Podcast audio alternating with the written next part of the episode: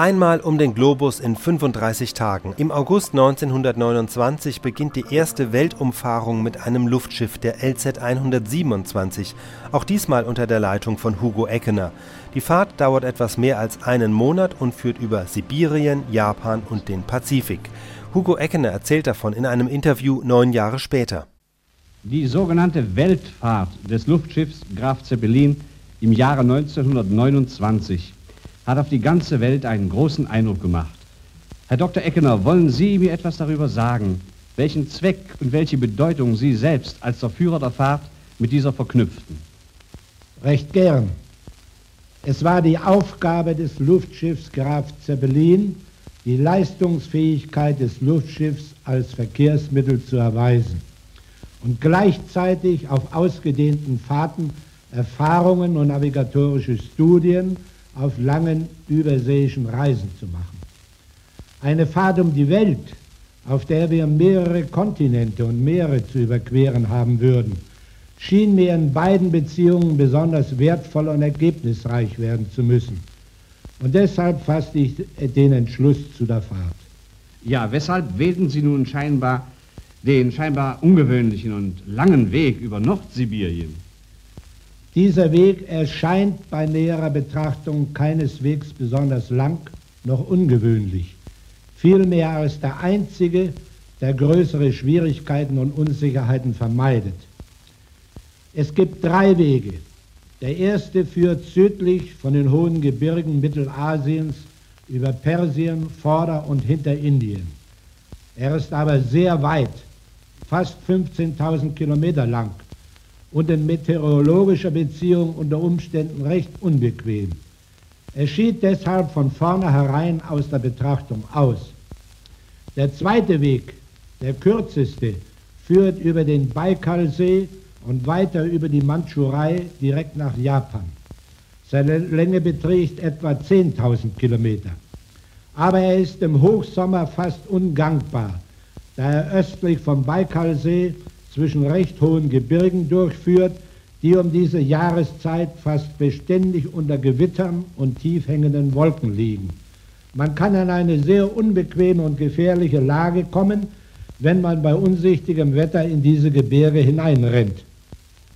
Der dritte Weg führt über Nordsibirien.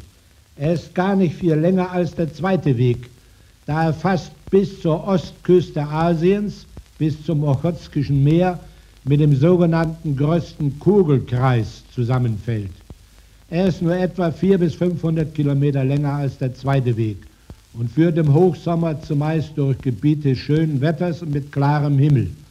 So wählten wir diesen Weg, der uns auf dem größten Kugelkreis bis Jakutsk brachte, von wo wir dann nach Süden auf Japan zu abschwenkten. Hat nun diese Fahrt über Nordsibirien Ihnen größere Eindrücke vermittelt? Ich darf wohl sagen, dass es die großartigste Fahrt war, die wir je mit dem Graf Zeppelin machten. Großartig war sie, möchte ich sagen, so sonderbar es vielleicht klingt, durch die ungeheure Eintönigkeit der überflogenen gewaltigen Länderstrecke. Endlose Wälder, Sümpfe und Flussstrecken breiteten sich unter uns, die einen überwältigenden Begriff von dem fantastischen Waldreichtum jener Gebiete sowie auch von dem Fisch- und Wildreichtum gaben, die jene Gebiete offenbar bergen müssen. Sie liegen für die Menschheit fast nutzlos und tot, da Bahnverbindungen nicht vorhanden sind und die Flüsse alle ins nördliche Eismeer gehen. Ja, haben Sie denn gar keine Zeichen von menschlicher Besiedlung und kultureller Arbeit auf diesem Flug gesehen? Nein. Nachdem wir die unbewohnbaren Tigersümpfe am Obfluss und dann eine ganz kleine menschliche Siedlung am Jenisei überquert hatten, haben wir auf der ganzen drei bis 4.000 Kilometer langen Strecke bis Jakutsk nicht mehr als fünf oder sechs Menschen unterwegs gesehen. Es waren Fischer, die auf der Tunguska, einem Strom, der vielleicht dreimal so viel Wasser als unser Rheinstrom führt, sahen. Auf der Hochebene, der Wasserscheide zwischen Jenisei und Lena, haben wir dann vereinzelte Jakutenhütten gesehen, die halb in den Boden eingegraben waren, da die Wintertemperaturen dort bekanntlich bis auf minus 50 oder 60 Grad hinuntergehen. Hier harrt noch ein Gebiet von ungeheurer Ausdehnung der menschlichen Kulturerschließung. Ja, Herr Dr. Eckner, das Luftschiff war noch schon sehr lange in der Luft. Hatten Sie denn Betriebsmittel genug an Bord? Kam Ihnen der Gedanke, gezwungen zu sein, in diesen Sümpfen da, in diesen Einöden Not zu landen? Wir hatten einen Überfluss an Betriebsmitteln, da wir sparsam fuhren. Als wir östlich von Jakutsk das noch so gut wie unbekannte Stanovoy-Gebirge in etwa 2000 Meter Höhe überschritten und das Chotskische Meer erreicht hatten, hatten wir noch so viel Brennstoff, dass ich einen Moment schwankte, ob ich nicht diese Fahrt direkt bis San Francisco fortsetzen und auf eine Landung in Japan verzichten sollte. Wir hätten so den Flug von Friedrichshafen bis nach San Francisco in fünf bis fünfeinhalb Tagen durchführen können. Eine Strecke von rund 17.000 Kilometern. Ich wies dann aber diesen Gedanken sehr schnell ab, um keine Enttäuschung in Japan hervorzurufen, wo man uns mit ungeheurer Spannung erwartete. Und Sie werden diesen Besuch in Japan nicht bereut haben. Nein, durchaus nicht. Denn wir haben hier den wundervollsten Empfang genossen, der uns je irgendwo bereitet wurde. Die ganze Insel war in fieberhafter Aufregung.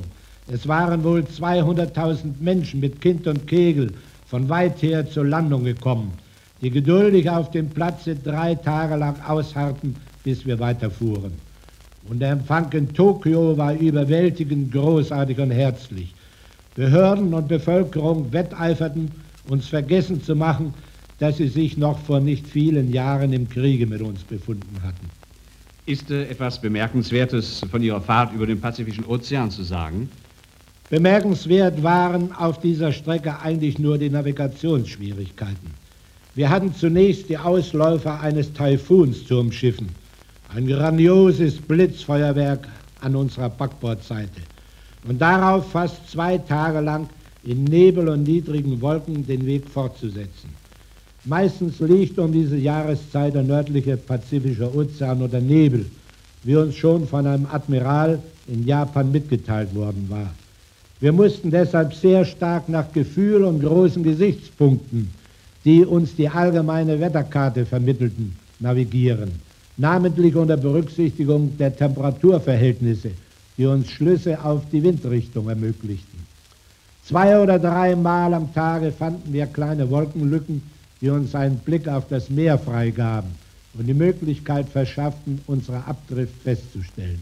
Ja, haben Sie unter diesen Umständen mit einiger Sicherheit überhaupt Ihr Ziel ansteuern können? Jawohl, als wir etwa 200 Meilen von der amerikanischen Küste einen japanischen Liniendampfer unter uns gewahrten und ihn um sein Besteck baten, konnten wir zu unserer Genugtuung feststellen, dass wir uns nur um weniger als 100 Seemeilen in unserem Besteck geirrt hatten. Mit einer, einer, kleinen Kursänderung steuerten wir darauf das goldene Tor von San Francisco sicher an. Die ganze Reise von Tokio bis San Francisco hatte nur 69 Stunden gedauert. Herr Dr. Eckner, waren Sie auf dieser Fahrt bis San Francisco von besonders gutem Wetterverhältnissen begünstigt oder glauben Sie, dass regelmäßig Fahrten solcher Art durchgeführt werden können?